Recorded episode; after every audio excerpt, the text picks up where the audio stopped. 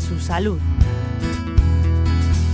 El bruxismo es una actividad exagerada de los músculos de la masticación, una acción repetitiva que puede ocurrir tanto en sueño como en vigilia y que provoca síntomas como el rechinar de dientes o incluso la misma tensión de la mandíbula. Sus causas son diversas y se da además en la infancia, que es donde queremos poner hoy el foco. Para hacernos una idea de la magnitud del problema, el bruxismo del sueño afecta entre el 8 y el 12% de los adultos. Pues bien, en el caso de la infancia, el problema se da entre el 10 y el 20% de los niños. El doctor Juan Manuel Prieto es el presidente de la Sociedad Española de Disfunción Cráneo-Mandibular y Dolor Orofacial. En los niños, el eh, bruxismo del sueño se ve que hay varios factores eh, que influyen, por ejemplo, una baja calidad del sueño. Eh, ¿Qué es esto? Pues bueno, pocas horas de sueño, con las luces encendidas en la habitación, en un ambiente ruidoso, presencia de otros trastornos del sueño, también alteraciones psicoemocionales, el ambiente familiar, en fin, hay muchos eh, factores que influyen. Y entre esos otros muchos factores que influyen, el doctor Prieto hace hincapié en dos. Y también hay eh, factores eh, que se han estado estudiando últimamente, por ejemplo, el uso excesivo de las pantallas, ¿eh? y el consumo de azúcares añadidos, ¿no? refrescos, golosinas, galletas, todo esto, eh, porque claro, esto lo que hace, tanto los azúcares añadidos como el tiempo excesivo frente a las pantallas, eh, afectan un aspecto muy importante que es la neurotransmisión de la dopamina, muy importante en el, en el bruxismo del, del sueño. ¿no? Entonces, esto también está involucrado en una posible etiología del, del bruxismo.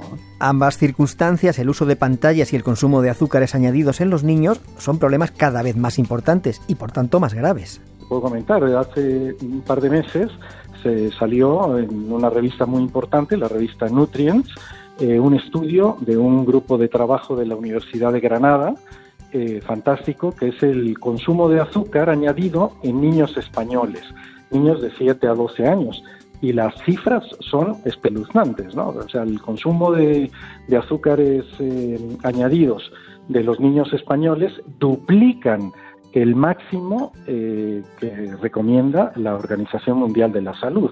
O sea, si estamos hablando de que en el bruxismo del sueño es importante ese consumo de azúcares añadidos, pues imagínate esto, ¿no? Que hablamos en España de que nuestros niños están consumiendo eh, cantidades ingentes de, estos azúcares añadidos.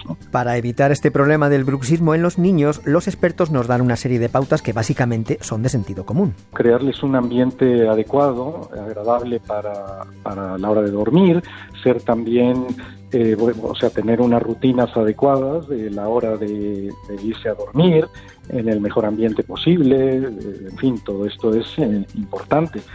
Valorar también eh, pues la conducta del, pequeño también que puede estar influenciada también por eh, ciertos aspectos eh, en el mismo hogar, en el colegio, en su, de sus amigos y todo. Y claro, estamos hablando que también es eh, hay un factor psicosocial importante.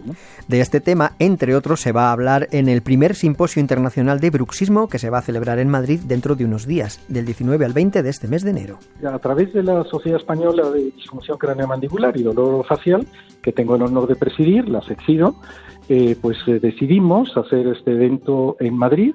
Es un evento monográfico sobre el bruxismo y es un evento de repercusión mundial, o sea, donde reunimos a algunos de los mejores investigadores eh, internacionales y clínicos también. Recordemos, entre el 10 y el 20% de los niños padecen bruxismo y aunque son muchos los factores relacionados, el uso de las pantallas y el consumo de azúcares añadidos son dos causas cada vez más importantes de este problema. Manuel Moraga, Radio 5, Todo Noticias.